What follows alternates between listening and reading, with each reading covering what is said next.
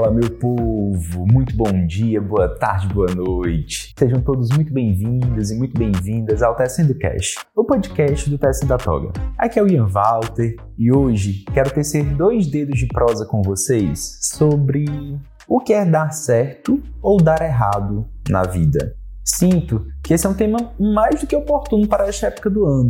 Essa época de fim de ano, em que naturalmente costumamos fazer um balanço geral sobre a vida, sobre onde estamos, com quem estamos, para onde queremos seguir. Afinal, o ano termina e começa outra vez. Mas antes de passar ao tema, eu registro que este vigésimo episódio é bastante significativo e simbólico para mim.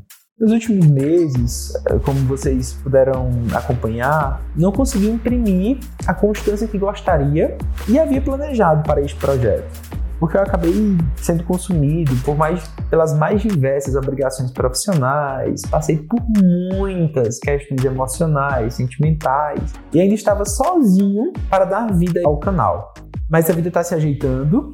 Estamos, como anunciei no episódio anterior, encerrando o programa de mentoria, que vai me dar um certo tempo para engatar e colocar para frente outros projetos. O recesso do judiciário está se aproximando.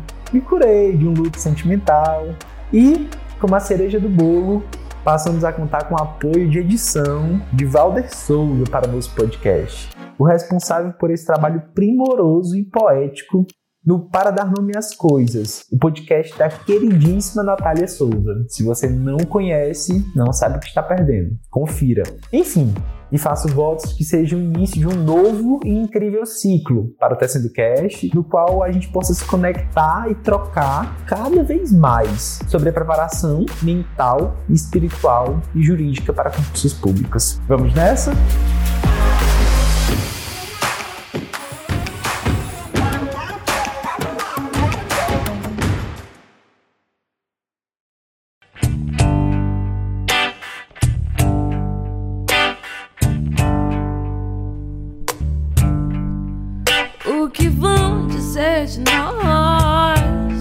Havia sido um dia normal. A gente estava junto 24 horas por dia, há pouco mais de uma semana, vivendo a nossa rotina que era tão nossa.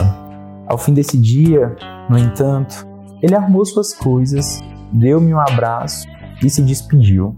Não dá mais certo, Ian. Falou, com os olhos marejados de lágrimas, olhando nos meus olhos, que estavam surpresos e assustados.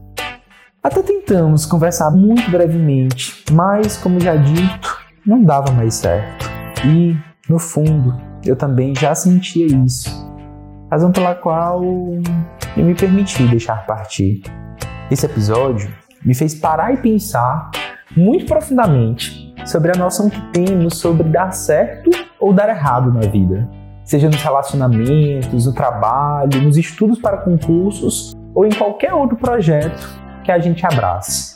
Estamos programados a crer que o dar certo de um relacionamento amoroso, por exemplo, é um casamento longo, duradouro, com filhos bonitos e saudáveis, carro do ano, viagens instagramáveis em todas as férias e a completa ausência de problemas ou desentendimentos. O trabalho que dá certo, então, segundo esse imaginário popular, é aquele em que a gente conquista a independência financeira rapidamente, porque é bem remunerado, além de amar o que faz e ainda ter o tão falado reconhecimento profissional. Os estudos que dão certo são necessariamente aqueles que aprovam. Assim, o concurso que dá certo é aquele em que todas as fases são vencidas e, ao final, seu nome está no diário oficial, convocação, nome e posse. Veja, todas essas coisas sobre as quais falei são de fato muito boas. E claro, que podem sim ser elencadas dentro da lista daquilo que deu certo na sua vida. Mas hoje eu compreendo que esse final feliz de conto de fadas, para qualquer dessas situações, não é a condição necessária e indispensável para que alguma coisa dê certo ou para que haja felicidade. Com certeza não é. Isso porque, se pararmos para refletir de forma apurada, a felicidade não está e nem poderia estar apenas no destino, no futuro, como ideal a ser atingido de forma plena. Não, de forma nenhuma. A felicidade, como diz meu professor de Vedanta, Jonas Mazetti, só faz sentido se for no momento presente.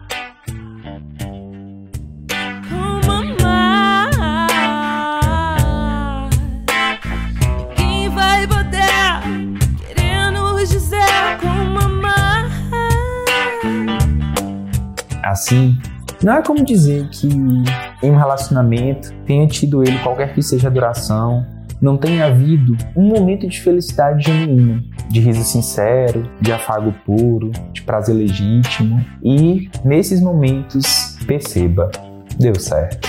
Ouso dizer, inclusive, que até mesmo nos momentos não tão bons e leves, tenha havido crescimento e aprendizado de um ou de ambos. Também deu certo. Porque, na verdade, a única coisa de fato errada é passar pelas experiências da vida sem aprender, crescer e se permitir mudar. Toda essa reflexão se aplica igualmente aos concursos públicos. Afinal, o concurso que não dá certo não é aquele que te leva à aprovação e nomeação. Definitivamente não é apenas esse. Note que todos aqueles que deram errado servem de uma bússola, de um guia, de um diagnóstico do que você deve melhorar na sua preparação, do que você deve mudar nos seus estudos, do que você tem ainda de aprender e percorrer. A prova que não aprova, assim, tem muitos a nos ensinar, talvez até mais do que aquela que aprova. É natural, então, que muitas situações da nossa vida deem errado mesmo antes de darem certo. E está tudo bem. De fato, a gente está aqui incompleto e inacabado mesmo. E essa passagem é, antes de tudo, uma grande oportunidade de aprendizagem, sabe? Assim, diante de qualquer situação e experiência na vida, seja uma desilusão amorosa, seja um emprego que não é o dos sonhos, seja na reprovação de um concurso que você estudou e se preparou muito, entenda, isso só não terá valido a pena se você não estiver aberto para aprender e crescer com essa situação já cansei de me esconder. Escrevendo esse texto, lembrei-me de uma frase de que gosto muito e não tem um autor definido, mas ela diz assim: abre aspas. Há pessoas que são a viagem, mas não o destino. Fecha aspas. Baby, nada de ser em vão. O importante, veja, é compreender que essas pessoas, apesar de não serem destino, não são erradas. Apenas tinha outro papel a cumprir na sua vida. Esse papel de viagem, entende? De levar você de um ponto X até um ponto Y, que não é o seu destino final, mas que te aproxima dele. Sem essa pessoa, esse trajeto entre X e Y não poderia ocorrer. Então, que haja gratidão.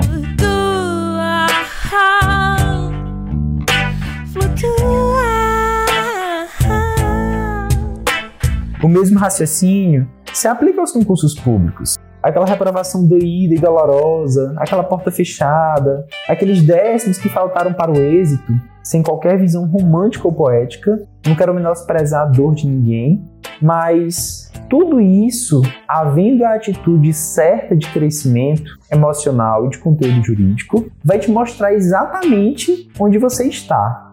E refletindo bem e apropriadamente, muito provavelmente você vai notar o quanto já foi percorrido, que desistir não é uma opção e que você está mais para lá do que para cá. Afinal, como já dizia Santa Teresa, é justo que muito custe o que muito vale.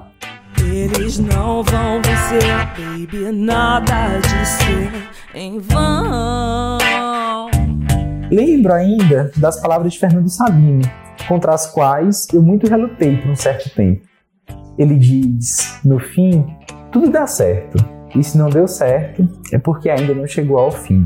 Hoje, além de compreender a real dimensão dessas palavras, eu as completo e digo: quando tudo der certo, você vai compreender porque todos os outros deram errado, entendendo, enfim, que nada deu errado, porque tudo aconteceu exatamente como deveria acontecer. Ninguém vai poder querer nos dizer como amar. Então é isso, meu povo. Muito obrigado pela audiência, por me permitir abrir o coração aqui com vocês. E se algo do que falei faz sentido para você, escreve lá no post do Instagram, arroba Toga, sobre esse episódio. Se você sente também que alguém pode se beneficiar dessa reflexão, encaminha, compartilha o episódio. É uma forma de ajudar o crescimento do nosso alcance. Ah, e claro, não deixe de seguir o Tecendo Cast na plataforma de streaming que você utilizar para não perder nenhuma notificação dos novos episódios, que ainda estão sem dia fixo de lançamento. Aqui, como você já percebeu, vamos tecer prosas sobre estudos, sobre relacionamentos, sobre autoconhecimento e, enfim, sobre a vida. Fiquem em paz e até o próximo episódio.